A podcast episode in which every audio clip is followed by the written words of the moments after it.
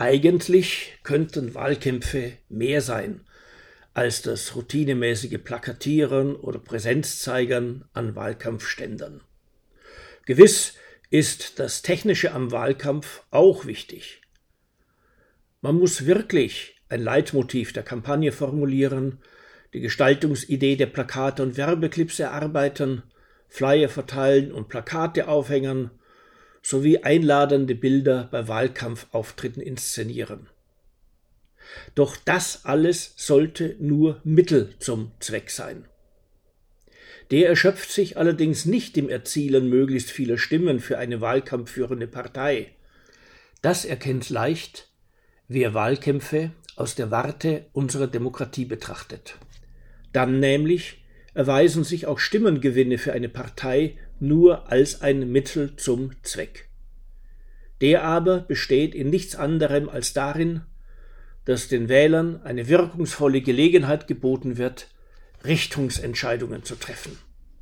Also Entscheidungen für oder gegen ein angebotenes Politikziel, für oder gegen eine in Aussicht gestellte Politik, für oder gegen Parteien oder Kandidaten, die für ein bestimmtes Politikziel oder für genau diese und keine anderen politischen Mittel stehen. Damit dieser Zweck erfüllt werden kann, braucht es allerdings das Angebot von Alternativen. Ein Wahlkampf, in dem etwa sämtliche Konkurrenten in Aussicht stellen, sie wollten den Frieden sichern, ist offensichtlich recht inhaltsleer im Vergleich zu einem Wahlkampf, in dem die Konkurrenten verschiedene Wege zu diesem Ziel anbieten, unter denen dann die Bürgerschaft auswählen kann. Und ein Wahlkampf, in dem alle Parteien versprechen, sie wollten den Klimawandel verlangsamen, ist viel weniger gehaltvoll als ein solcher, in dem klar verschiedene Strategien für die Erreichung des Ziels zur Auswahl gestellt werden. Nun kann man sich ja darüber freuen, wenn alle Konkurrenten für den Frieden sind und alle Parteien möglichst keinen Klimawandel wollen. Das ist gewiss besser, als wenn erst die Wählerschaft klarstellen muss, dass sie sich Frieden und eine gewisse Stabilität unserer Umweltbedingungen wünscht. Doch führt wirklich ein jeder Weg, den man für friedenssichern hält, am Ende zum Frieden. Da hat das Vereinigte Königreich mit seiner Appeasement-Politik einst sehr andere Erfahrungen gemacht und führt eine Maßnahme, die weltweit rasch durchgeführt durchaus das Erdklima stabilisieren könnte, zum gleichen Effekt, wenn sie nur in einem vergleichsweise kleinen Land durchgeführt wird, dort aber beträchtliche Begleitschäden anrichtet. Darüber lohnt ein öffentlicher Streit. Doch zu welchen Streitthemen laden uns die wahlkampfführenden Parteien bislang ein? Darüber, ob Annalena Baerbock wirklich eine bestmögliche Kanzlerkandidatin ist. Darüber, ob sich Armin Laschet moralisch für die Kanzlerschaft disqualifiziert hat, seit er bei einer Rede des Bundespräsidenten vor Flutopfern lachte. Oder ob der SPD-Kanzlerkandidat Scholz nicht fahrlässig illegale Cum-Ex-Geschäfte ermöglichte. Doch welche anderen tatsächlich diskutierten Wahlkampfthemen fallen wohl solchen Leuten ein, die nicht fleißig politische Sendungen sehen oder hören? Hat aber ein Wahlkampf nicht auch die Aufgabe, diese Leute mit politischen Inhalten zu erreichen? Und mangelt es denn wirklich an Sachthemen, auf deren politische Handhabung in einer repräsentativen Demokratie die Bevölkerung durch ihre Wahlstimmen schon Einfluss nehmen sollte? Weshalb es wichtig wäre, sie im Wahlkampf stimmenwirksam zu erörtern. Etwa so, wie einst Helmut Kohl im Ringen mit Hans-Jochen Vogel die NATO-Nachrüstung. Gewiss mangelt es auch derzeit nicht an Entscheidungsaufgaben, denen sich die nächste Bundesregierung stellen muss. Welche konkreten Maßnahmen der Klima- und Energiepolitik sollten denn unter Berücksichtigung welcher Nebeneffekte tatsächlich ergriffen werden? Wie sichern wir eine stabile, ohne große Wettbewerbsnachteile finanzierbare Energieversorgung, wenn wir gleichzeitig aus Kohle und Kernenergie aussteigern, den Ausbau der Möglichkeiten zur Erzeugung und Speicherung erneuerbarer Energien stocken lassen und zugleich unseren Energiebedarf durch weitere Digitalisierung, den Übergang zur E-Mobilität und durch den Einstieg in die energieaufwendige Wasserstoffwirtschaft erhöhen.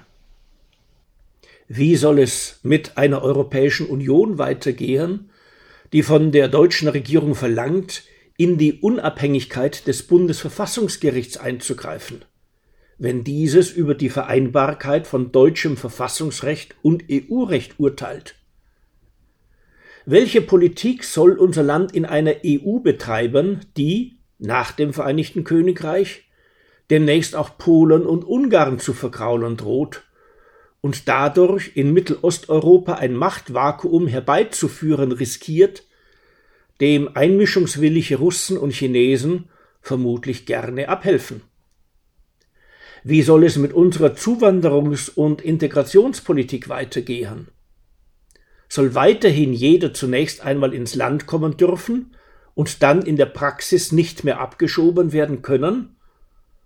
Und wollen wir es Sache allein der Zugewanderten sein lassen, ob sie sich in die länger schon im Land bestehende Gesellschaft integrieren oder Sonderkulturen in eigenen Wohngebieten aufbauen.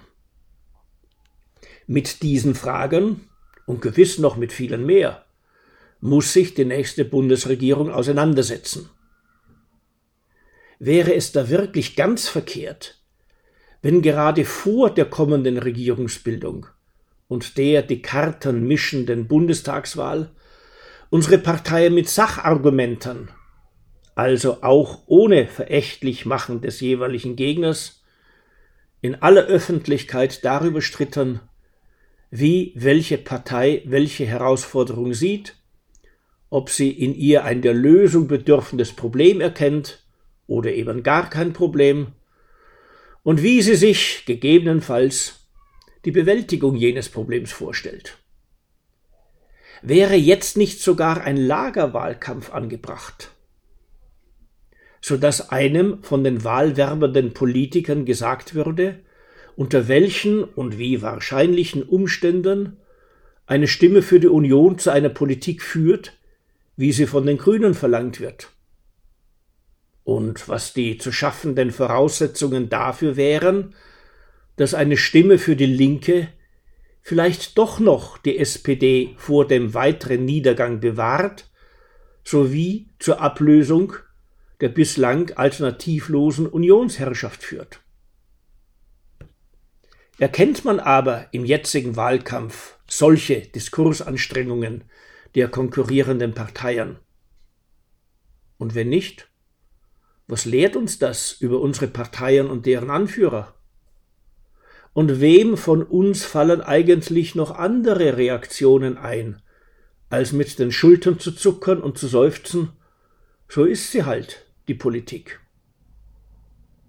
Doch wie könnte man darauf hoffen, dass unsere Politikerschaft dem Wahlvolk mit Argumenten über sinnvolle Koalitionen kommt, wenn sie doch schon jene Debatten um Sachthemen nicht mag, deren Ergebnisse die Präferenz für die eine oder andere Koalition inhaltlich begründen könnten.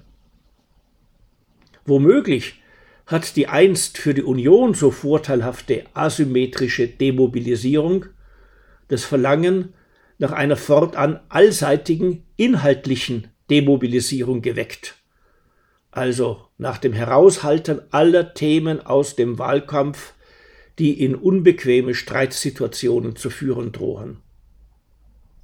Dann aber kann sich der Wahlkampf tatsächlich aufs Technische beschränken weil ernst gemeinte politische Debatten ohnehin niemand mehr erwartet oder sich gar zu führen traut. Denn man könnte ja Beifall von der falschen Seite erhalten oder gar die Frage gestellt bekommen, wem es denn nutzen solle und wen man wohl bedienen möchte, wenn man Themen anspricht, welche den Leuten wichtig sind und die deshalb emotionalisieren. Und wehe, wenn die Antwort auf diese Frage ihrerseits eine Debatte auslöst. Denn die lässt sich nicht mehr vom Feld böswilliger Unterstellungen auf jenes der sachlichen Erörterungen zurückholen. Erleben wir also wirklich den vorauseilend beklagten, schmutzigsten Wahlkampf der BRD-Geschichte. O heilige Einfalt! Vielmehr haben wir bislang den inhaltsleersten Wahlkampf bundesrepublikanischer Zeiten. Wenn sich das nicht spätestens Ende August, Anfang September ändert, dann ist das gar nicht gut so. Zumindest nicht für die Leistungsfähigkeit und Legitimationskraft repräsentativer Demokratie. Um deretwillen führen wir aber Wahlkämpfe. Eigentlich. Und anscheinend wirklich nur eigentlich.